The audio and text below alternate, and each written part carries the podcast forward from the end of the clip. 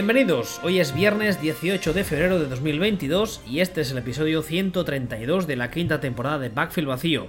Podéis escuchar y descargar el programa en footballspeech.com y también en todas las plataformas habituales de consumo de podcast, cuyos links tenéis en la página web. Tenemos un canal de noticias en Telegram, Bevacío, todo junto, y estamos ambos en Twitter, arroba Ball y arroba. Junto a mí una semana más está Sillon Ball, buenas tardes. Buenas tardes. Hoy que sepáis que nos ha costado la vida grabar, no solo por encontrar el día, que nos ha costado, sino porque luego la tecnología está en nuestra contra, pero finalmente parece que lo hemos conseguido. Y antes de empezar con, el, con la mandanga, solo dejadme decir, ya sé que soy muy pesado con esto, pero como digo siempre en la intro, el rato este en el que Sillon Ball no me escucha, eh, y hablo del grupo de Telegram. Em, hace nada, hace un par de días, hemos pasado de los 300, estamos casi en 320, lo cual me hace mucha ilusión, porque ya lo digo siempre, es una tontería, pero coño, me hace gracia que alguien me haga caso. Así que eso, gracias a todos, y sin más dilación, Vamos a hablar, evidentemente, del partido que tuvo lugar el pasado domingo, la final, la final número 56, la edición número 56 de la Super Bowl, que enfrentó a los Angeles Rams contra los Cincinnati Bengals. A estas alturas ya sabréis todos que ganaron los Rams 23 a 25. Y. ¿Por dónde quieres empezar? No sé, yo sé. Ha habido un partido o algo y habrá que comentarlo. ¿Cómo va esto? oh, macho. A ver, eh, yo me, he apuntado varias cosas eh, estos días cuando me viene a la cabeza, más que nada para que no se nos pasara nada. Y la primera que me viene a la cabeza es que durante muchos años eh, hemos estado oyendo y leyendo eso de que, de bueno, Matthew Stafford, que sí, que por cierto es Matthew, nada de llamarle Matt, que su mujer se enfada. Eh, sí, ¿no, visteis en la, en, la, en la pared esta que hicieron en el, en el desfile de, los campeones? La mujer de Matthew Stafford llevaba una camiseta que ponía es Matthew, no Matt. O sea, al parecer Matthew, pues eso. Pues durante muchos años se dijo, ¿no? Que tendríamos que ver qué haría Matt Stafford, perdón, Matthew Stafford con un equipo de verdad, no sé qué, porque claro, los Lions. Y había como dos grupos de gente. Uno, los que decían que Matthew Stafford no era para tanto y que los otros que eran los que decían justo lo contrario, que en un equipo de verdad le veríamos brillar. La realidad es que en un solo año, en un equipo, con todo mi respeto es para los Lions, de verdad, como son estos Rams, pues ya hemos visto lo que ha hecho, ha ganado el anillo. Eh, yo he de reconocer, lo he dicho muchas veces y está grabado y escrito, que en sus inicios yo era de los que decía que Matthew Stafford no era tan bueno y que lo único que hacía era tirarle neveras a, Megatron, Megatron se las bajaba y ya. Una vez se retira Megatron, esa narrativa eh, te ves un poco obligada a cambiarla por, por la realidad. Porque te enseña que, que no, que es que Megatron se ha ido, pero que él sigue tirando del carro. Y este año pues le traspasan los Rams. Además, un traspaso que fue eh, bastante poco usual porque llegó un punto en el que, ya también lo comentamos, la temporada pasada estaba a punto de irse, de hacer las maletas y fue cuando le encontraron el tumor eh, en el cerebro a la mujer. Al final se queda un año más en Detroit y cuando termina el año, Matthew Stafford se reúne con la gerencia de los Lions, les dice, me quiero ir por favor, y los Lions como favor por todos los años de servicio prestados, le dejan incluso elegir dónde quiere ir acaban los Rams y como decíamos, pues acaba ganando el anillo. Eh, no sé, ¿a ti qué te pareció el, partido de Stafford? Normal, normalito, si es que en realidad lleva todo el año jugando normal. Pero es que como está siendo un año de juego de quarterback de mierda, ese jugar normal te pone a competir por el MVP, pero, pero normal, o sea, eh, para que nos hagamos una, una idea, los, eh, el QBR, el, rating de, Stafford sobre 100 de los, de los partidos de playoff han sido 82, 67, 61, 60. Las cifras de bien, bien, ¿no? ¿Sabes? Esto de un 6 y medio, un 7. Bien, no, has estado bien. Bueno, bien, pues, más o menos. O sea, no de hecho, ahora está, está, todo muy bien, muy gracioso, pero, pero durante la Super Bowl, mm, en el tercer cuarto, tú abrías Twitter y era jiji jaja, jiji jaja, qué malo es Stafford. Stafford tira dos intercepciones en la Super Bowl Y, es, eh, y los comentarios son, jajaja, ¿veis cómo está fuera muy malo? Jajajajaja. Hombre, la segunda intercepción, si no recuerdo mal, es de esas de rebote, la toca este, la toca para arriba, pasa al otro y se la lleva. Y la primera intervención es un, No. pues, esto, pues esto es un punt. La primera, es un, la, primera es un truño. La primera es, es indefendible porque lanza un pase acuerdo. larguísimo. No, ¿Por qué no? Porque no estoy de acuerdo. ¿Por qué? Porque es un Hail Mary. Básicamente. Y dice, Ya, "Pero ya. No, pero No, no, sí, es que muy bien. falta tiempo y tal y cual. Y ya, bueno, pues Que es, sí, que una, sí. es una lotería. Que No es una mala decisión. Pero ejecutado con el culo. Pues es otro tema. Pero Ah, no es pues- una, pues ahí voy yo. Pero, Pero, no estábamos, es- estábamos hablando de Stafford. No de, no la- no de la, la- la decisión, sino de Stafford eh, a, a- a nivel individual. eh, Coño, ¿y quién, quién lo decide si no es Stafford? Lo decide Gila, le llama, está Mateo Stafford, Se que- ponga. Que, que se ponga y le hace un pase largo. O sea, bueno, pues vale, pero quiero decir que se le ha criticado mucho por la decisión de hacer ese tipo de pase y, eso me, y me parece una tontada. Me parece que el pase es correctísimo. Y otra cosa, que luego que el, que el pase sea puro por el Fabre en, en un mal día, o sea, cuando está ahí eh, matando fotopollas, pues luego hace este pase. Esa cosa que hacía, que hacía Fabre, que, al que desprecio profundamente. Bueno, pues, eh, pues pues, pues bueno, pues, pues- pues vale. Pero y a raíz de eso, todo el comentario con Stafford era jiji jaja, qué malo es. Ya lo decíamos cuando estábamos en Detroit, jiji jaja. Como somos gilipollas y, y tomamos las decisiones no por los o, o valoramos las cosas no por lo- los procesos que, que llevan a hacerlas ni, ni si son buenas o malas, sino por el resultado, porque somos imbéciles, pues este es un caso más.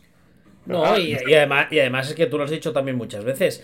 Aquí en general se peca del cortoplacismo y este es un caso extremo al 100%. O sea, es, es cortoplacismo de, de casi casi te diría de jugada a jugada. O sea, hace una jugada mala, jaja, que malo es, y al cabo de dos jugadas hace una jugada buena y hostias, qué bueno es. Sí, tal cual. Oh, bueno, vale. O sea, a mí personalmente lo único que me ha sorprendido de Stafford en todo lo que es la Super Bowl es que no moviera un dedo cuando se cayó la fotógrafa que le estaba sacando una foto en el vídeo. Eso fue el- el- el- también en el parade, la, la- la cabalgata esta que hicieron luego. Exactamente. Que ya ha, salido, que ya ha me salido a decir él la mujer que pagarán todos los costes médicos de la fotógrafa. Porque, Eso, eso es lo de menos. al parecer Claro, se ha hecho daño de verdad. Luego lo que piensas es que probablemente llevamos más cantidad de, de alcohol en sangre en ese momento que Carromero por Cuba, ¿no? ¿Has, has- has visto las imágenes? Sí, claro. Sí, porque es, es o sea, es gracioso el, no, no lo que le pasa a la Sí, fotógrafa, Sí, sí, sí, es gracioso. pero se cae y, y, y Stafford le ves con cara de, oh, se ha caído Tron, y se va. Y es la mujer la que se queda en plan, oye, ¿estás Oh bien? my god. Sí, sí, sí, sí, es muy bueno. Es muy bueno. Pero bueno, volviendo al partido. A ver, otro tema. Eh, el MVP se lo llevó uh, Cooper Cup, que además creo que solamente es la octava o séptima o novena vez que se lo lleva un receptor. La verdad es que el partido que se marca Cooper Cup es muy bueno, en especial porque cuando empieza el partido está en una mm, casi triple cobertura en ocasiones. Pero mm, en ese momento la cosa funciona porque los Rams tienen a OBJ y de hecho es un poco, entiendo, de, de inicio es el plan. Que la defensa se, se centre en Cooper Cup y que el resto de jugadores del ataque los Rams pueden ir haciendo. El problema viene cuando se rompe eh, OBJ, además enseguida dicen los Rams que no va a volver. Con lo cual ya tenemos todos claro, incluida la defensa de los Bengals, que es un non-factor, que eso hay que quitarlo de la ecuación. Y eh, Cooper Cup se encuentra de nuevo dobles y triples coberturas. Pero llega un momento que yo tengo la sensación cuando está ya terminando el partido, el último drive este fantástico que tienen, que es un poco que el que pone los huevos encima de la mesa no es Stafford, no es el resto del ataque, sino que es Cooper Cup. Yo creo que es Stafford. Hombre, Yo creo que no se está hablando y creo que es Stafford el que dice a tomar por culo. Y se pone, y se pone a jugar. O sea, es que hace unos pases, unas salvajadas.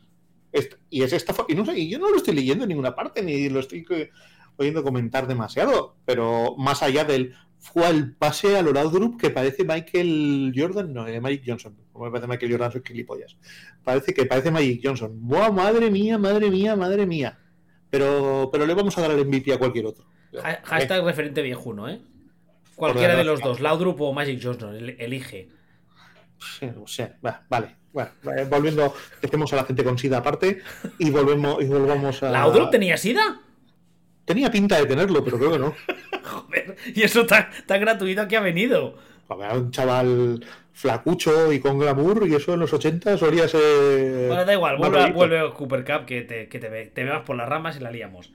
Vale. Eh, vamos a ver. Es que ahora, ahora me he ido mentalmente a canciones del John y, y, ya le he liado. Eh, cuando el John no, bueno, da igual. A lo que, a lo que íbamos. Eh, quiero decir que a mí el que me parece que hace. Sí, está bien, porque entra en, entra en modo Rogers pasando cuando de repente se pone con, con orejeras y dice balones a Davante Adams. más o menos lo vemos. O sea, coge y dice, le voy a pasar todos los balones a Cooper Cup y se los pasa, pero sí, Cooper Cup eh, más o menos se, desmarca y tal, pero creo que nos le está dando el mérito a, a Stafford de que, realmente eh, el último drive a mí me parece una sacada de chorra de Stafford. Por ejemplo, o sea, es de, estos de, de, estos de decir, eh, lo hemos fichado para esto es que me, de hecho, es que me parece un caso de manual de lo hemos fichado para esto. Hombre, lo que está claro es que estos Rams con Jared Goff no estarían aquí y si hubiesen llegado, la cosa posiblemente hubiese acabado diferente. Sí, y bueno, es un poco, es un poco darle la vuelta a la situación de Niners, por ejemplo. Tú, tú plantas ahí a Garópolo, que es un quarterback bien, y no te hace esto. O sea, no te hace. O sea, Stafford tiene la posibilidad de hacerlo, también tiene la posibilidad de poner huevos. Pero Stafford tiene realmente la posibilidad de hacer lo que hace el otro día en un momento dado. O sea, no es que entre en ignición todo el partido, entra en ignición al final, pero. Que además es el momento necesario para ganar un anillo. Sí, aunque yo sigo pensando que este era. Que por niveles de talento era un partido de 78 a 12. ¿No? Pero. A mí me parece un partido muy mal jugado por Rams. O sea, muy mal planteado por McVeigh, muy, muy mal. Y muy mal jugado por Rams. Pero es que al final llega Rams y dice: No, mira, es que tenemos a Aaron Donald por aquí y, por el otro lado está Bob Miller, y luego está el otro, y luego está Cooper Cup, y luego está Stafford, y luego está este y lo otro. Hablemos, ya, que sacas el tema del planteamiento del partido, hay, hay una cosa que, yo, y no, no solo yo, o sea, yo lo hablé en Twitter, pero no porque yo sea muy listo, sino todo el mundo lo dijo, y es que el planteamiento de Raheem Morris, el defensive coordinator de los Rams, era un poco raro porque no empezó a mandar blitzes hasta, hasta bien entrado el tercer cuarto. Yo, yo también fui de los que lo criticó. Pero después, mm, volviendo a ver el partido con calma, tengo la sensación, o tuve la sensación al volver a ver el partido, no sé qué te parece a ti mi teoría loca, de que era, precisamente era ese su plan. O sea, sabía que su línea defensiva era superior a la ofensiva, sabía que la línea ofensiva de los Bengals tarde o temprano tenía que petar por algún lado. Y cansarse. Y exactamente. Y yo la sensación que tengo es que les machacó, picó piedra con solamente con los cuatro de la línea defensiva. Y cuando vio un agujerito en la presa, dijo, vale, pues ahora por aquí entro a saco. Y empezó a mandar blitzes como un campeón. No sé hasta qué punto mi teoría se sostiene, pero es que me, parece tan, tan raro ese planteamiento y que de repente digan, ¿cómo, ¿cómo, era eso que, es, que se usa a veces? ¿Cómo se escribe? Eh, ¿Cómo, cómo era? Blitz, ¿no era? Sí, ah, sí, Blitz, vamos a usarlo. No creo, o sea, lo veo muy poco, muy poco plausible. No sé qué te parece mi teoría, porque ya te digo, volviendo a ver el partido, es como... Hay un momento puntual, no recuerdo la jugada, pero hay un momento puntual, a partir de un momento concreto, el tercer cuarto, que la defensa de los Rams hace clic. Sí, yo creo que y de repente se abren las puertas del infierno. Es que no tengo, no sé yo si hace clic o sencillamente dicen, me cago en la puta, que esto no funciona, vamos a, vamos a hacerlo de siempre. Podría ser, eso no te digo yo que no. Podría ser que realmente se den cuenta de que la están cagando, no te digo yo que no. Pero. igual que eso en. Igual que eso en ataque, yo no entiendo nada de lo que hace. De lo que hace este hombre. En concreto, desde el, momento en que se lesiona eh, Odell Beckham Jr., la sensación que tengo yo es que no sabía ajustar. Es que era pantalla azul. Sí, sí, completamente. Es en plan. Eh, pero, pantalla azul. O sea, se le pone en la, en la cabeza el salvapantallas de, de su prometida en traje de baño y se queda ahí. Peta completamente. Eh, eh, McVeigh y el camisetas apretadas este. Cuando todos tenemos claro que precisamente la baja de, de, de, Odell Beckham, el problema de la baja en ese momento no es tanto la baja del jugador, que también, sino eh, cómo cambia los roles de ese ataque en ese momento concreto. Y es lo que tú dices, ¿no? La sensación que te da es como, mm, mm, disculpe, que alguien les llame, que alguien les diga algo. Pero, haz algo, tío. Que, no, que, no, te has enterado. Que, eres el dios de esto. haz, haz algo, espabila, o sea, acabas de petar entero. Porque el partido, hay un momento eh, en el. al final del primer cuarto, justo al final del primer cuarto, digamos, que están. o al principio del segundo, no, me acuerdo muy bien exactamente, pero que están 13-3, fallan. Eh, fallan el intento de conversión al principio del segundo cuarto. Y la sensación es que pueden, puede ser 74 a 2 en ese momento. Y a partir de ahí es cuando es cuando es cuando cuando se lía y no, perdón, es que me, ha saltado un anuncio en el ordenador de, de VIPs a todo volumen que me quedo flipado aquí. Que digo, no voy a volver ahí. Vale, no, no, no se ha oído nada, o sea que... No, ya, pero yo sí. Yo ah. sí lo he oído. Y mucho. Vale. Pero bueno, en este, en este momento, o sea, es en la siguiente. ¿Has hecho un eh, McVeigh? He hecho un McVeigh, sí. ¿Te has, quedado, en plan, ¿qué está pasando? Sí, me he hecho un McVeigh, pero tengo aquí las fotos de, de su futura señora, ¿cierto? Me he hecho un McVeigh. Entonces, el, en el momento que cae Beckham Jr., que es en la que es en su siguiente ¿cómo se llame? digamos, o sea, viene porque viene seguido, primero viene esta jugada de esta jugada, lo diré, pues estoy bloqueadísimo hoy, qué día más malo. Y, lo, y no sabéis vosotros lo que nos ha costado ponernos a grabar. No por, falta de ganas, sino porque la tecnología hoy era en plan, jaja, no. Sí, sí, sí, no, así. Pero bueno, a dónde íbamos, que la, justo viene un drive que es para mí probablemente el mejor drive de, los, de Bengals en todo el partido, que hace que se pongan 13-10, y lo siguiente, en la siguiente ya intento ofensivo que tienen Rams, es cuando cae Beckham Jr. y se caen enteros. Es, un poco la sensación que tengo. Eh, ¿Sabes eso que se habla siempre del momentum? Es un poco como que esa, esa lesión eh, les, les jode más anímicamente que otra cosa. No lo creo, yo creo que les jode tácticamente. O sea, aparte de que algún día hablaremos de que el de, de aquello de que el momentum si existe o no existe, que es otra, otra discusión. Porque al final siempre que algo, siempre que alguien acierta, dicen, ha cambiado el momentum. No, ha acertado. Bueno, esto es otra discusión. El, tema al final aquí, con esto, es que yo, tiene después eh, dos drives en los que nada, o sea, nada de nada, el siguiente es un tres y fuera, y en la segunda parte empieza con, la intercepción y con esto que se quedan en field, que hay momentos que se plantan en 13-20 detrás.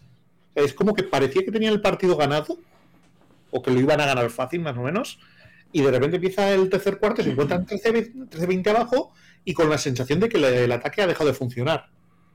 Además es, es, muy curioso porque una de las cosas que también comenté es que durante el partido, gran parte del partido, la defensa de los Bengals estaba en una 4-3 muchas veces antes del snap, pero justo antes cambiaban a una vendría una 5-2 vendría a ser, ¿no? Y entonces, claro, los huecos que dejaban detrás eran inmensos. Y por ejemplo, no vi prácticamente en, en todo el partido, no vi a un Tyren de los Rams pasar por ahí detrás.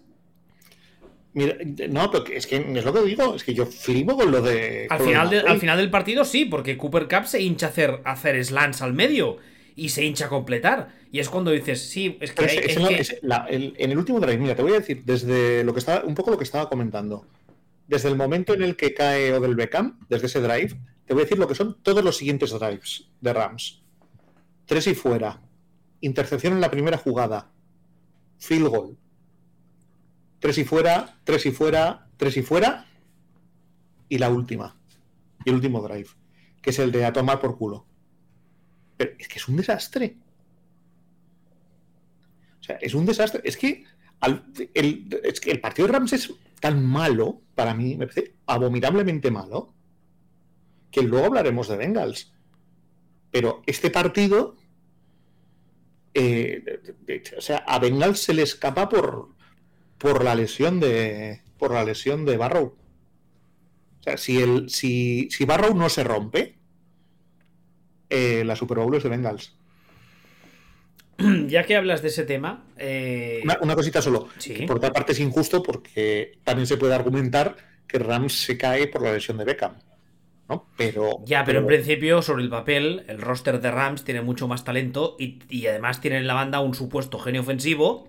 Con lo cual, uno espera que si se cae, se cae una pieza, tengas capacidad para sobreponerte. Algo que no tiene y que. Y que el, tema está al final en, lo que decimos, en ese último, ese último drive con que empieza a fuera a lanzar pases mirando al tendido, que a lo mejor la defensa de estos está más cansada y tal, es que tú estás viendo el partido. De hecho, es que se está hablando mucho de la defensa. Yo, estaba viendo el partido y estaba viendo a Barrow que, no se podía mover, que estaba hecho mierda, y les costaba. O sea, es que eran situaciones de. Esto debería ser un tres y fuera constante de. constante de Bengals. Y, aún así les tocan un poco las, las narices. O sea, no mucho, porque no, les, no se anotan ni nada. Pero. Pero, pero, pero. Que también. También te digo. Una de las cosas que, que me planteé yo es el, ejemplo que supone lo que vimos esta Super Bowl de tu quarterback suplente tiene que ser razonablemente competente. O sea, porque Barrow estaba en modo chenique, absoluto. O sea, es que, es que se le veía. A ver, hablemos, hablemos de este tema, porque esta es una historia que durante toda la temporada hemos hablado de ella, no, no solo nosotros, en general. Es una narrativa que parece que todo el mundo la tiene clara, menos muchos de los fans de los Bengals, que el discurso de la mayoría de fans de los Bengals este año ha sido la línea no será tan mala si hemos llegado a playoff, mm, la línea no importa tanto porque mira dónde estamos. espérate, espérate, espérate. Yo he leído algunos que van un poco por ahí. Que, bueno, eso no me lo ha dicho nadie. Que, mm, a ver, eh, el, tema este, la discusión esta de que la línea no es tan mala, yo la he tenido en Twitter. Y la he tenido, siempre ha habido alguno que a lo largo de toda la temporada lo ha dicho. Tan pues mala no será. Por Dios. A ver, eh, hablando claro, rápido y que todo el mundo nos entienda. La línea de los Bengals les cuesta el anillo. Es así de simple. De hecho, de hecho, en la última jugada, que es la que Aaron Donald entra hasta la cocina y coge al otro y lo tira al suelo como un muñeco de trapo, uh, Jamar Chase se iba solo porque el, el de su lado se, había vuelto a tropezar. Sí, es verdad. Y se iba solo. Pero cuando digo solo es solo. Sí, solo, solo, completamente. O sea, tiene un segundo más Barrow para lanzar el pase y eso posiblemente acaba en touchdown. Sí, ahí se, acaba la película. ¿Vale? Entonces, la línea ofensiva de los Bengals les ha costado el anillo. Primero porque, como tú decías ahora, Barrow sufre un castigo importante, le pegan hasta en el DNI, se lleva 7 sacks, que empata el récord histórico de sacks encajados en una Super Bowl. Ha sido otra vez este año la peor línea con, ah, con, el número más alto de sacks encajados. Un problema que teníamos todos claro que venía el año pasado y que no parece que han sabido entender cómo arreglarlo. Porque dices, no, es que es el primer año que te pasa. Porque el año pasado tu línea era decente y este año se ha caído gente, has tenido lesiones y te pasa. Y dices, bueno, oye, mira, eso le puede pasar a todos los equipos. No es el caso. El año pasado ya sabíamos que esta línea apestaba, su coreback se rompe, van a la off-season, todo el mundo tiene claro que tienen que arreglarla y no lo hacen.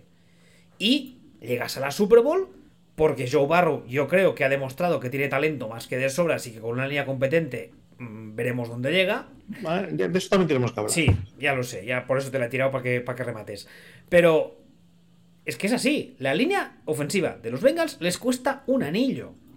Les ha costado el anillo, es así de simple. O sea, yo, para mí es más que evidente. Porque es que, insisto, la última jugada que es la que finiquita el partido es una jugada de Aaron Donald de decir, bueno, esto se acabó aquí porque lo decido yo.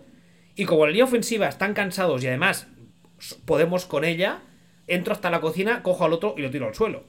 Pues que más entra, vamos, entra, no, no sé, no te diré untouch, o sea, no es que no lo toque nadie, pero casi casi entra con sensación de facilidad. Y además mm, es el minuto, mm, como suele decir en el fútbol, el minuto 90. O sea, ya estamos hablando del final del partido que tendría que estar tan cansado como los otros. Y aún así entra en plan, para adentro. Además, insisto, buscad la jugada. O sea, el divide el lado de Jamar Chase ha tropezado. Y Jamar Chase se va solo. Si, si Barrow tiene un segundo más, eso igual acaba en de los Bengals. Pero bueno, Respecto a lo que tú decías de Barrow, eh, otra de las cosas que también hemos, hemos dicho a lo largo de esta temporada y que ayer, por ejemplo, alguien nos decía, nos, recordaba en Twitter, es que estos Bengals, el año que viene es muy posible que terminen 6-11, 7-10, ¿Por qué? Porque tendrán un calendario mucho más complicado. Ya sabéis que aquí decimos siempre eso de que contra quién han jugado, a quién han ganado. Este año han tenido un calendario más fácil del que tendrán el año que viene. Y entonces el año que viene es, bastante posible que lo pasen peor los Bengals. Yo decía antes, para mí, a mí me parece que Barrow es un quarterback que si le das una línea ofensiva decente puede hacer mucho más de lo que ya ha hecho. Y eso que este año yo creo que ha jugado, al menos la sensación que tengo es que pese a todo lo que tenía alrededor, o mejor dicho, pese a lo poco que tenía delante, no alrededor, ha conseguido rendir muchísimo. Tú el otro día me decías que no tanto. ¿Por qué? Por, a ver, vamos a ver.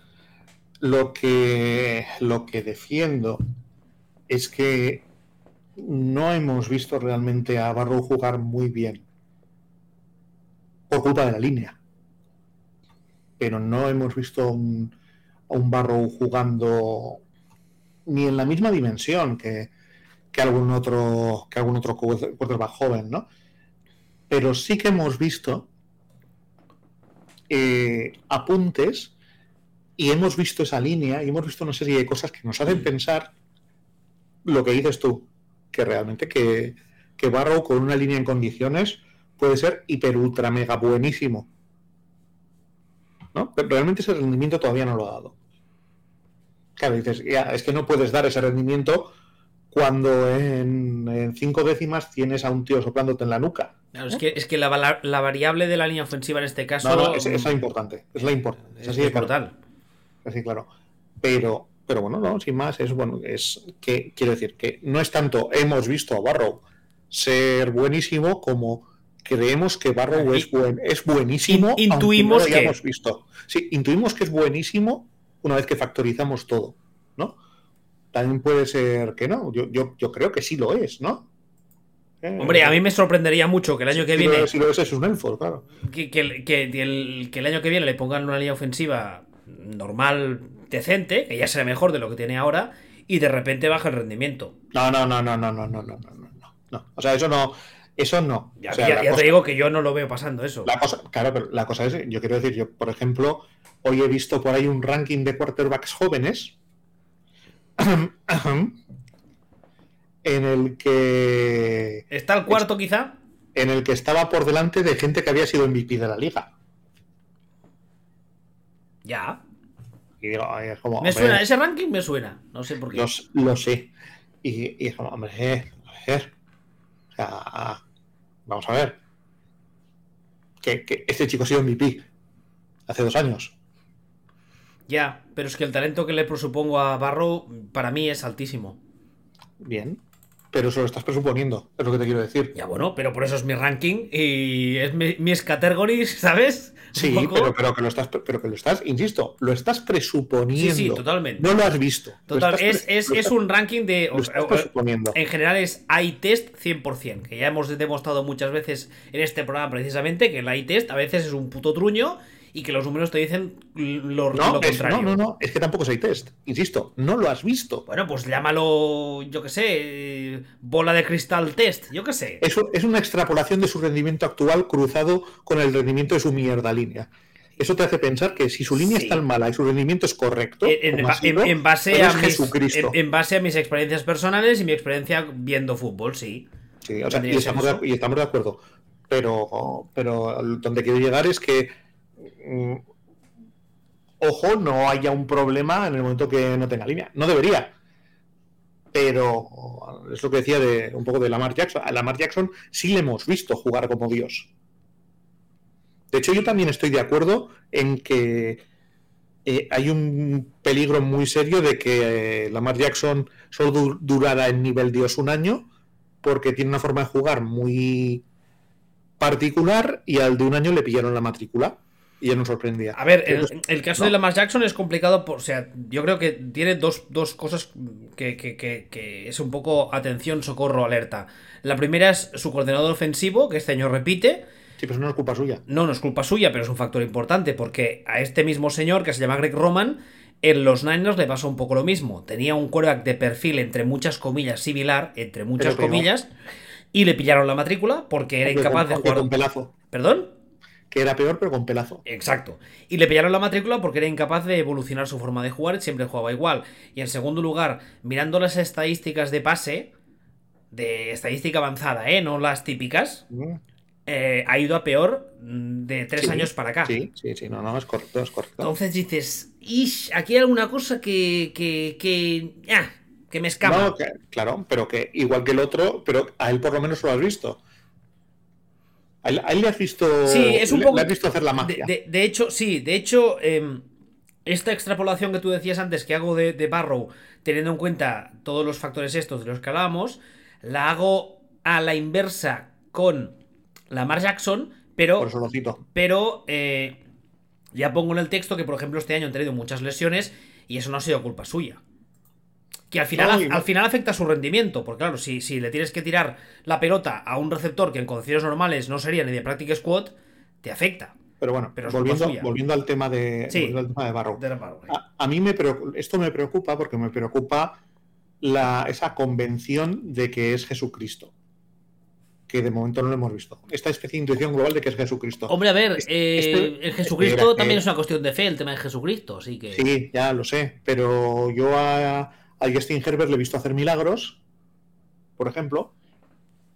Y a Barrow no se lo he visto todavía. Creo que los puede hacer. Pero, pero yo, no. O sea, estoy viendo rankings, historia. Eh, los cinco mejores quarterbacks de la NFL. Pues Rogers, el otro, el otro, el otro y este. Y dices tú, ¿qué, qué hemos visto para ponerle por encima a Justin Herbert? Hombre, no, yo en un ranking, en un ranking total de todos los quarterbacks de la NFL, para mí, a día de hoy, haciendo lo mismo que decíamos antes, de teniendo en cuenta todos los factores y tal y cual, para mí podría estar cerca del 10, entre el 10 y el 15. Bueno, el- el- este año ha sido ha estado por esa zona, ¿no? Y yo creo que va a estar más arriba. sí, yo creo que O sea, también. Yo creo que, va- yo, creo, yo creo que sí va a ser top 5.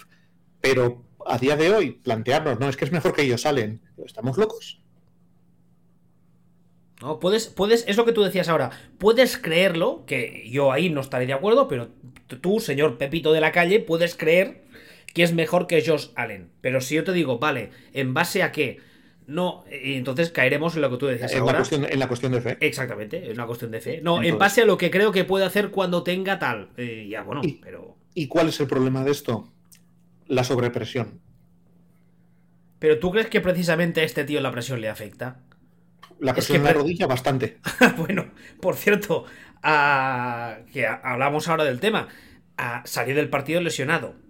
Que al Sí. parecer no va a tener que pasar por quirófano. Pero ojo, porque es la segunda lesión en un ligamento de la rodilla en dos años. La primera fue catastrófica y Pero es salvó la- la pierna de milagro. ¿Es la misma rodilla? No, esta es la otra, pero Ah, ya ha pues- salido tocado del ligamento. Ya, pero bueno, damos por hecho que Sí. le van a arreglar la línea. Sí, pero es un poco lo que tú dices ahora, Claro. que, que- que con la tontería el señor este va recibiendo piños, ¿eh? Sí, eso sí. Le van dando bueno, amor. el tema, el tema, lo que me refiero con el tema de la presión, es que este chico no le va a afectar la presión. No lo sabemos. Es que Hombre, no lo sabemos. Hombre, a ver, Hasta, esto sí que- hasta ahora, hasta ahora, su obligación de ganar partidos en la NFL hasta ahora ha sido cero. Cero. Vale, ahora ahora te sigo por donde vas. El año que, el año que viene, Es muy fácil que Pues parece que todo te la pela y que eres cool Joe cuando no hay presión alguna. exactamente, el año que viene, realmente, mm, no te voy a decir que se va a esperar que, que se meta otra vez en la Super Bowl, No, pero, que compita por su división seguro. pero playoff, mm, sí. Y Mira, mira que yo ya no, ya no te digo playoff, yo te digo solo competir por su división, que igual al final no la gana, pero que esté ahí, ahí hasta el final, es lo mínimo que espera la gente, ¿no? A ver, es una, es una división, es una división que yo creo va a ser una división de tres equipos, Sí, porque Pittsburgh no está y se le espera. exactamente. O, bueno, Pittsburgh no está ni se le espera, acabarán 8-8. Bueno, ¿No? hoy me decían, No, porque- hoy me decían, hablamos de, de el, el prospect este que, que va a salir, que es eh, Pickett, y él me decía, ojo, como lo pille a Pittsburgh, que además se está rumoreando porque es producto local y tal, que Tomlin con la tontería, en un solo año, es eso, lo que tú decías ahora, se pone en un, en un 8, eso, 8-8 así, o 8-9 o 9-8, y, y ojo, cuidado, Sí, que no pues sería la es primera vez. Dicen, se, se ha metido eh, como el último wildcard con un 9-8 en el último partido, no sé qué. Pues es cortísimos de talento, ¿no? Pero, pero bueno, pero No, pero en condiciones normales creemos que la AFC Norte el año que viene va a ser Cleveland, Cincinnati y Baltimore. Además, Baltimore no va a tener los 18 millones de lesionados que ha tenido este año. Sí, pero, pero Cleveland sí va a tener a, a Stravinsky.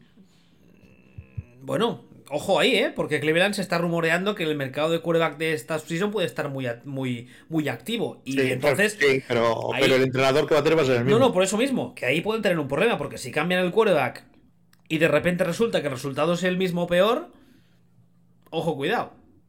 Sí, pero, pero y el año que viene ya. O sea, el año que viene, el año que viene está. ¿no? Y el. Y, y yo entiendo, o sea, lo hemos comentado, lo hemos comentado una vez, pero, pero el calendario de, de Bengals para el año que viene es jodido. Hombre, claro.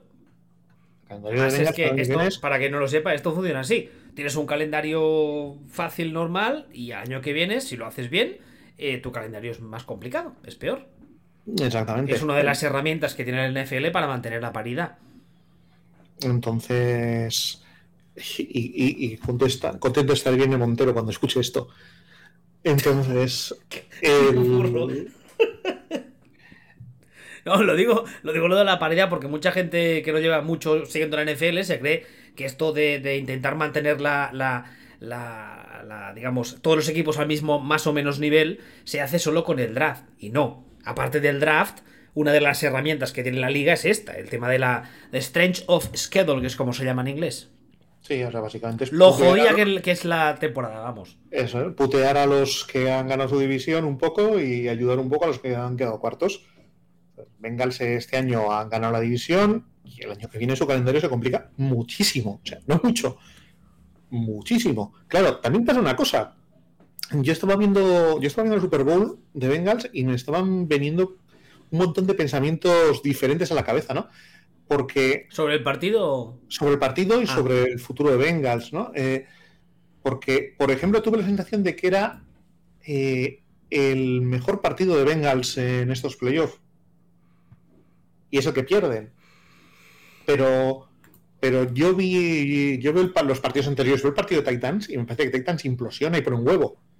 Veo el partido de Chiefs y me parece que Chiefs super implosionan. Yo, veo yo es este- que tengo un problema con los Bengals. ¿Qué problema? La banda. ¿Qué pasa en la banda? que no me creo los coordinadores, ni al, ni al head coach ni al coordinador de defensa. Bueno, pues eh, por ahí va también. O sea, el- Yo creo que justean mucho los dos. Eh, pero sin embargo, este partido, este partido contra Rams, a mí me parece el mejor que juegan. Y me parece un partido en el que todo les va viniendo en contra. Y se van agarrando haciendo la goma. Y se quedan sin quarterback y se van agarrando haciendo la goma. Y, y en defensa, en defensa, o sea, hemos criticado a McVay, igual, hemos criticado el tema de McVay. Hay que decir que la defensa de que la defensa de Bengals aparece. O sea, realmente, o sea, Ben- Eh, no sé Ya, yo, pero- yo no sé yo hasta qué punto aparece o hasta qué punto supongo lo que hemos comentado al inicio del programa de que los Rams durante un buen rato desde que se lesiona OBJ están en modo catatónico que no que no reaccionan. Bien, pero aún así hay que coger estos Rams en modo catatónico y obligarles a hacer un si son 6 o 5, 3, y fuera seguidos. O sea, la defensa de Bengals para mí es el partido que más aparece, más que el de Chiefs, porque el de Chiefs me, apesta implosión absoluta. Pero en este yo realmente tengo la sensación de que está- están jugando bien, están cubriendo bien. O sea, están, re- realmente están jugando bien en este momento en la defensa. La secundaria, especialmente de los Bengals, en la Super Bowl, aparte del último drive, que, que es imposible porque Cooper Cup también se pone, pone en, en modo Dios con Stafford y tal, pero la gran mayoría del partido, eh, la secundaria, tiene un papel mucho más que digno. Y además es que apenas le pitan flags en contra, que ya sabemos que en la NFL muchas veces esto los árbitros son muy amigos de los flags eh, pass interference y tal, apenas le petan ninguno, no hay, porque tú ves jugadas repetidas y las coberturas son técnicamente mm, bien ejecutadas. O sea, la secundaria en especial juega un partido muy, muy bueno. También es verdad que se rompe OBJ, como os he dicho, y haríamos que ver qué, cree, qué habrían hecho con OBJ en el campo. Es verdad. Pero además tienen el otro receptor los Rams que está pensando en irse a la clínica. Que es eh, Van Jefferson, es, ¿no? Sí. que tal y como termina el partido, supongo lo habréis visto también, eh, se, se- acerca una de prensa de los Rams y le dice, oye, que tu mujer está pariendo en el hospital. Y el otro, ¿cómo? y se va por patas. O sea, que igual ese está también con la cabeza en otro sitio, pero vamos, a lo que vengo es que a nivel, a nivel eh, táctico, la defensa de los Bengals me pareció que lo poco que hacía le iba funcionando, pero me pareció muy pobre lo que hicieron. Bueno, mm, a mí me pareció que hubo jugadores en esa defensa que, que pegaron un puñetazo un poco en la mesa y, rindieron. Y, de verdad lo digo, o sea, me parece una de las una de las cosas que cabían esperar que, que cabían esperarse es que las líneas de, de Rams iban a ser muy superiores a las líneas de Bengals. Y la línea defensiva de Bengals no me pareció inferior a la línea ofensiva de Rams. Te diría que para nada. O sea, realmente me pareció, dije, pues, eh, está bien, la defensa bien, la secundaria bien. O sea, realmente, realmente se han plantado aquí y han dicho, oye, y se han puesto, y se han puesto a jugar, se han puesto a jugar de verdad. Incluso con el tema de, de Boa vaya fraude. Mm, se han puesto. Se han puesto de verdad. Y en el. Y en ataque un poco lo mismo. O sea, eh, Chase ha dicho, oye, mira, que, que ¿dónde se echa la solicitud para ser receptor top 5 de la NFL? ¿Dónde? Aquí, pues aquí, yo he hecho la solicitud. El tío, rookie. Y al final yo miro el equipo y le veo dos problemas. Uno, la línea, la línea ofensiva, que entroca directamente con tenemos 10.000 millones de, euros de espacio salarial para este año para arreglarlo, aunque tengamos el owner más rata del mundo. Es que aquí por cada porte ser una contra y viceversa. No, pero mira cómo, mira cómo es de grave el tema, que creo que fue el día después, un par de días después de la Super Bowl, el mismo Mike Brown, que todos sabemos la fama que tiene, salió a decir que este equipo tenía que gastar lo que hiciese falta para darle una línea decente a Joe Barrow. ¿Qué, va a decir? O sea, mira si es grave el tema.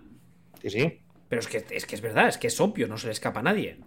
que sí, que sí, que sí. Entonces, tiene ese problema y tiene esa sensación de que nos hemos metido mucho con McVeigh, pero el ataque de.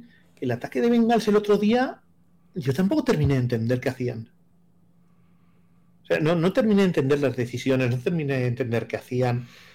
Eh, entendí y me gustó mucho y me pareció de puta madre empezar el partido y según empieza el partido poner lo que son los genitales encima de la mesa y decir, pues nos jugamos cuartos downs y nos jugamos esto y nos jugamos nosotros, porque aquí hemos venido a ganar, no a no perder. me pareció que salieron con la actitud perfecta y salieron a decir, oye, que, que vamos. ¿Qué pasa que... que, luego lo que es en los aspectos tácticos, sí, me pareció un poco pobre el ataque de el ataque de Bengals. Entonces, no lo tengo del todo claro, porque esto, porque también está muy limitado por, por esa línea. Pero igual que igual que de Barrow decimos eh, tiene pinta de que va a ser buenísimo, aunque no lo hayamos visto. De Zack Taylor, a mí me da un poco la sensación de Mm, le veo más posibilidades de que con una buena línea lo que descubramos es que si le quitas la excusa de la línea sigue siendo igual. A mí es que no me gusta. A mí es que no me gusta. Y además yo creo que, o sea, antes de que, de que tengan entre comillas la suerte de conseguir a Joe Barrow y de que se den cuenta de que es tan bueno como creemos que va a ser, a Zach Taylor está con pie y medio fuera de los Bengals. Y a mí me parece que a nivel de play call y a nivel de, de, tomar decisiones durante el partido es un tipo bastante gris. Que le salva el hecho de que por ahora Joe Barro, como hemos contado, pues parece que, que apunta maneras y tal. Pero es lo que tú dices, una vez le solucionen la línea ya no tendrá excusa. Y respecto a lo que tú decías ahora de, de, que los Bengals salen un poco con la actitud correcta y tal, es un poco lo que tú me decías antes de, de la presión, no recuerdo de quién hablábamos. Ah, de, Joe Barrow precisamente, del tema de la presión y tal. Salir eh, a darlo todo cuando no tienes presión alguna porque mm, todo el mundo apuesta por los Rams o casi. A ver, mm. evidentemente es un, es un partido importante, es una Super Bowl, tienes que salir a jugarla y tienes que ser con la mentalidad correcta. Pero es un poquito más fácil porque la sensación que había leyendo a muchísimos medios especializados es que los Bengals están ahí un poco como, bueno, están ahí porque hay que jugar, hay que jugar con alguien y hay que jugar dos equipos y bueno, están estos. Y que los favoritos eran los Rams, porque los Rams tienen un roster que te cagas y son muy buenos y tienen un entrenador muy guapo. Y esto será un trámite. Y es un poco la sensación que yo tenía antes del partido y, y, los Bengals salen un poco a decir, pues lo que tú decías ahora, en plan, no, no, oiga, estamos aquí, Quizá porque durante varios partidos los demás rivales la han cagado, vale, pero nosotros hemos hecho nuestro trabajo y estamos aquí por, por nuestra parte de mérito. o sea, nosotros no la hemos cagado. Exacto, la han cagado los demás, es eso, cierto. eso es un mérito. O sea, no, cagarlas, no cagarle es un mérito. Lo que decimos siempre de John Lynch. Exactamente. O sea, eh, los demás la cagan, eh, pero tú tienes luego que hacer tu parte y hacerla bien. Si fuera tan fácil no cagarla, nadie la cagaría. Exactamente. Y luego, aparte, yo que sé, en el partido que jugaron contra los Titans o jugaron contra los Chiefs, aunque el, rival implosione, si tú la cagas también, igual los pues, traen aquí. No, no, no, tiene, pues digo, tiene, tiene mérito. ¿no? al final, ser el que no pone el huevo, pues tiene, tiene mérito. Además, es algo que hemos venido diciendo todo el año, por ejemplo, de la AFC, que todos los equipos tenían pinta de poner huevos y los Rams no son AFC, pero casi casi, ¿eh? Casi lo ponen en el día más importante, porque a ratos es lo que decíamos antes. Eh, creo que es otra cosa. Creo que no es exactamente un huevo, tanto como, uy, mira, hemos, tanto que se habla de los límites del humor, que hemos, creo que hemos llegado a los límites de Son McVeigh.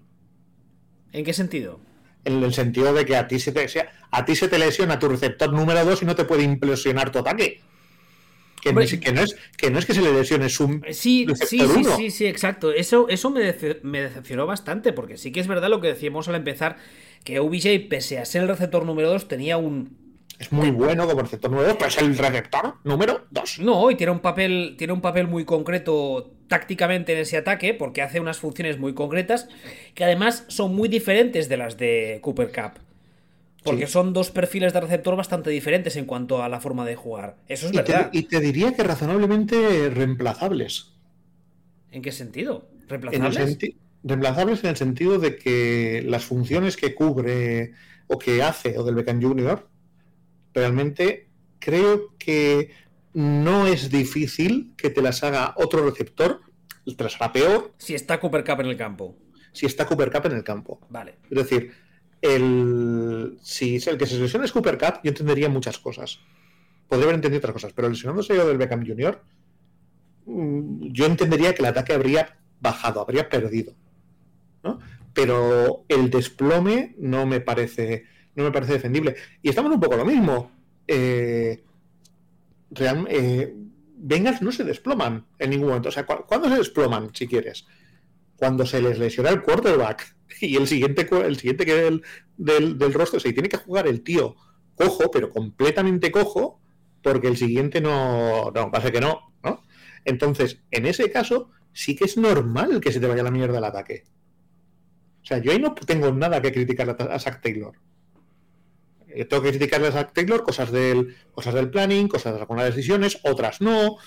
Hay sobre todo cosas de X y O's que dices tú que me dejaron un poco un poco mosca y un poco con la sensación de, uff, no sé yo si, si cuando ya no valga, porque hasta este año, el año pasado ganó cuatro partidos, es como, ganamos cuatro, cinco, seis partidos y, ¡buah!, celebrando, ¿no? El año que viene le van a mirar, le han renovado por cinco años más, creo, le van a.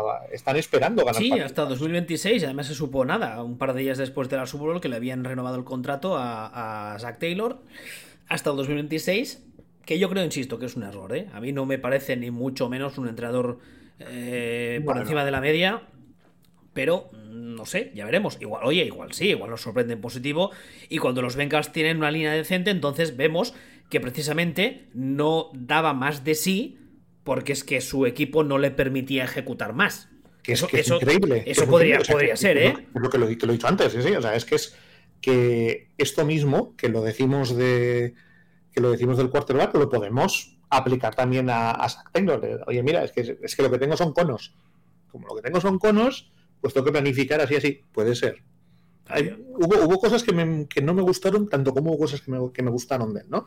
Pero, pero bueno, es una, es una posibilidad muy, muy, muy real. Yo sí que creo que al final, si tú tienes un entrenador, eh, lo tienes con contrato de, para 17 años, mejor. O sea, sensación de, sensación de trabajo a largo plazo, de estabilidad y de que no importa perder cuatro partidos este año, el año que viene ganamos 17. ¿eh? No, y, más en la, en la NFL moderna que todo va tan rápido que es poco habitual tener un, un entrenador con contrato de varios años.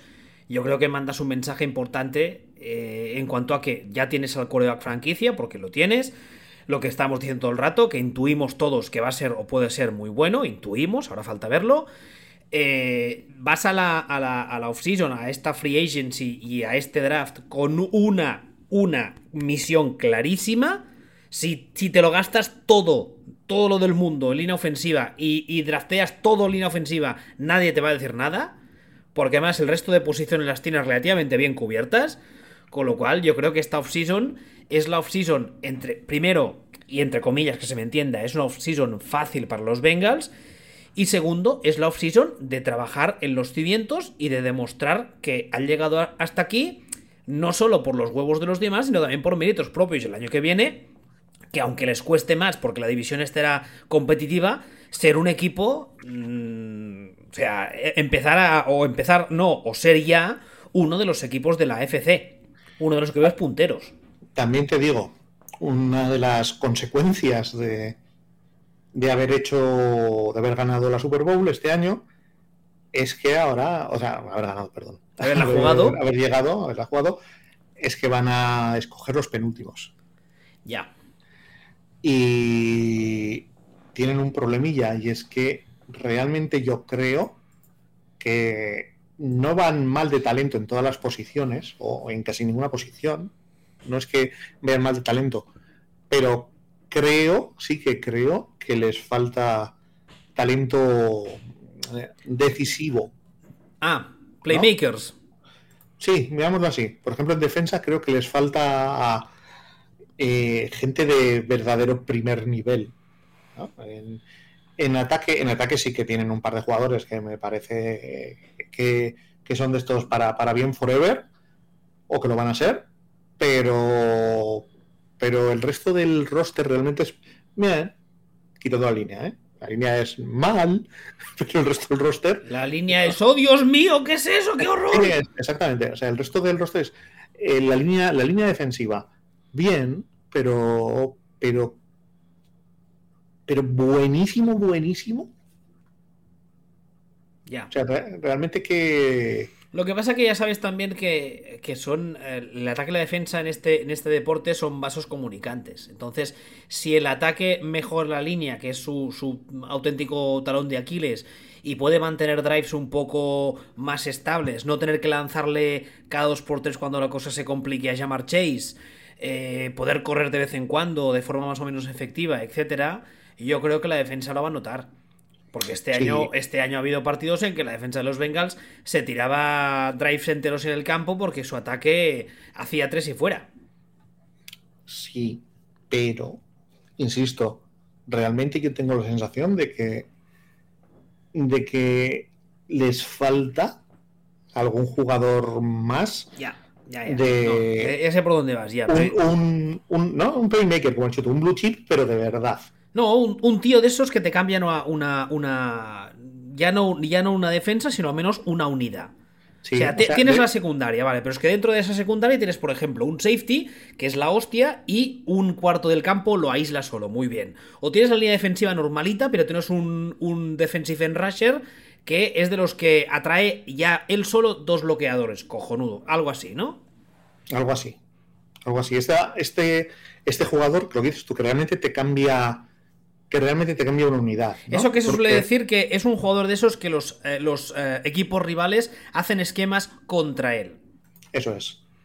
Yo, por ejemplo, en la defensa no lo veo. Bueno, también habrá, también habrá que ver el tema de que, de que a partir de ahora la free agency eh, son un equipo que también es posible que, que, sean atractivo para los posibles free agents, que eso también suele decirse. El, sí, pero, el... pero es, hay ese nivel de jugador es muy difícil. Es muy difícil conseguirlo si no es en el draft. O sea, ese, ese, nivel de jugador que realmente te cambia, te cambia una unidad, como dices tú, es muy, muy, muy difícil de, de conseguir. Se puede hacer. O pagarle una pasta. Es, es, muy difícil. Es muy difícil. Hombre, si le pones mucho dinero encima de la mesa y tienes la opción de jugar con un quarterback que todos suponemos que puede marcar una época en la liga, pues igual sí, ¿eh? Sí, pero tú piensas en casos. Jugadores de primerísimo nivel, absoluto primer nivel, que cambien, que cambien de equipo y en el siguiente equipo sigan siendo de primer nivel, ya. o sea, que no sean que esto estaba en el primer nivel el año pasado, pero es que justo he llegado hasta aquí porque ya ahora tengo 31 años y justo me cambio y, y duro a este nivel o, nada o un poquito. Ya, eso no suele pasar. es, lo que tiene la estructura de contratos al final, que te tiras chorrocientos años en el equipo que te, que te draftea y cuando sales de ahí ya no. O sea, lo hemos, el mismo Von Miller que lo hemos visto el otro día. Es muy bueno. Muy, muy bueno. Pero no es el Von Miller de hace tres años. No, pero por ejemplo, de, este, de él no, hemos hablado y a nivel eh, táctico, esquemático, el hecho de traer a Von Miller a Aaron Donald le hace el trabajo bastante más fácil. Aunque, claro, aunque dices, ¿cómo es posible si no están en la misma unidad? Hombre, por ejemplo, en la Super Bowl, eh, durante buena parte del partido les dimos jugar en el mismo lado.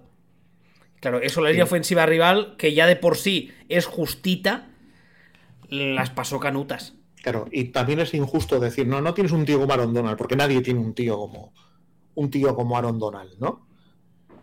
Pero... Pero no es necesario. O sea, a ver, evidentemente tener a un tío como Aaron Donald ayuda, hace la vida mucho más fácil. Pero si tú tienes a un, a un defensive end normal tirando a bueno, y tienes a un linebacker, un edge rusher del, perfil de Von Miller, también normal tirando a bueno. es que es una defensa de normales tirando a buenos.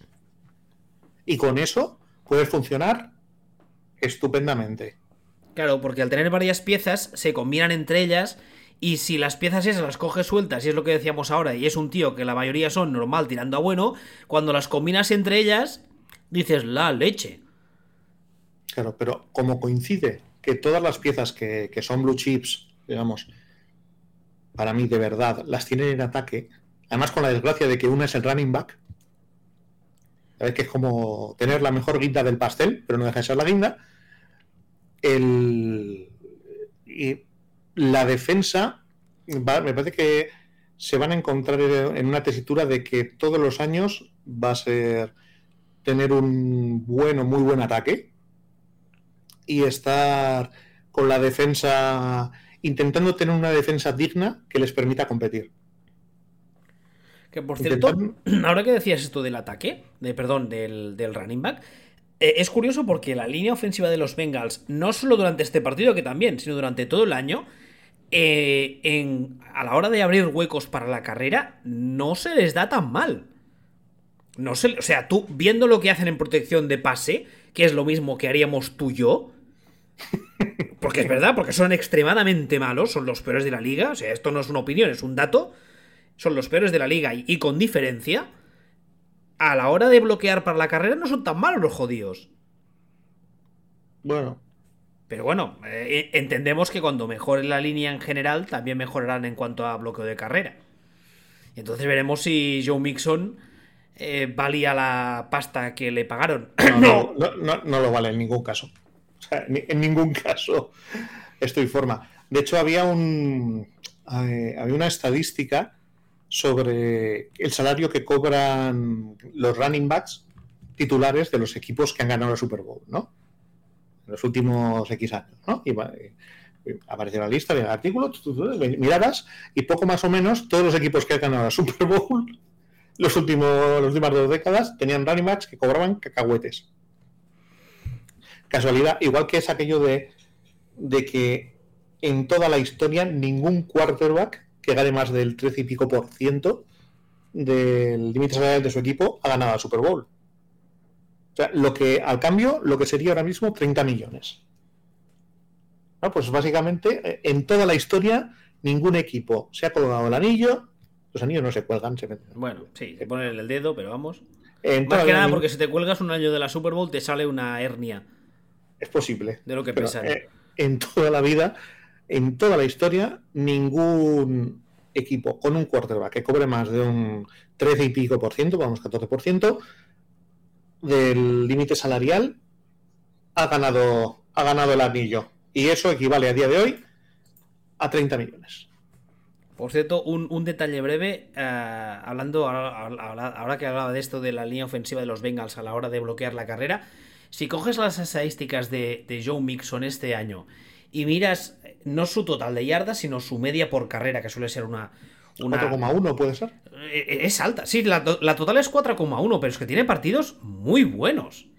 O sea, es lo que yo decía. Los cabrones estos, cuando les de bloquear la carrera, te dicen, vale, me apetece, me mola, y lo hacen bastante bien. Sí, pero el problema es que la carrera vale para lo que vale. Ya, bueno, aparte de que tienes un coreback eh, que, como decíamos ahora, pinta mega estrella y lo tienes que ir recogiendo de los céspedes de la liga cada, cada tarde, porque el pobre hombre le dan de tortas hasta en el DNI, pero bueno.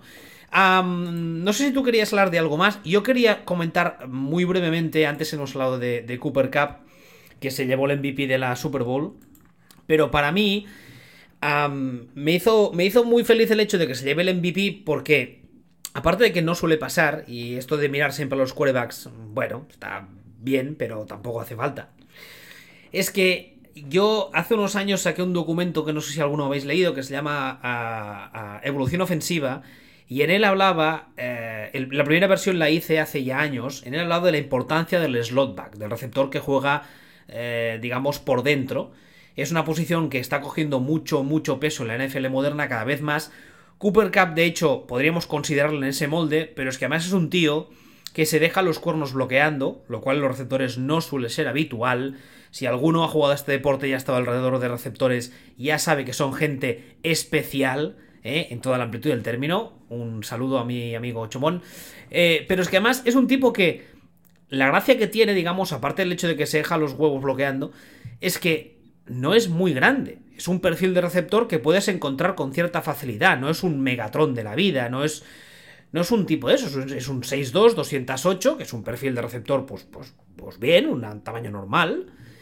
Y eh, la gracia de, este jugador es precisamente eh, las rutas cortas que ejecuta en este ataque, que evidentemente está muy montado en ese sentido, en, ese, en, ese, en esa línea. Pero creo que es, un. Es, es, romper una lanza a favor de este perfil de receptor, que para mí, insisto, es ya el presente y va a ser el futuro de esta liga. Pero no, pero no lleva siendo el presente como 20 años. No, tantos no. O, 10, no íbamos, no íbamos 10, casi 15 años eh, siendo dominados y sometidos por unos Patriots que han vivido de ese, de sí, sí, pero en diferentes encarnaciones. Sí, pero bueno, de hecho el primero de ellos es Wes Welker. Ya en el, precisamente en el documento este cuento que cuando Wes Welker lo tradean de Miami, en Miami es un señor que hace algún retorno de vez en cuando, apenas cuenta para nada y, y dan por él una pequeña fortuna si tenemos en cuenta para lo que lo usaba Miami.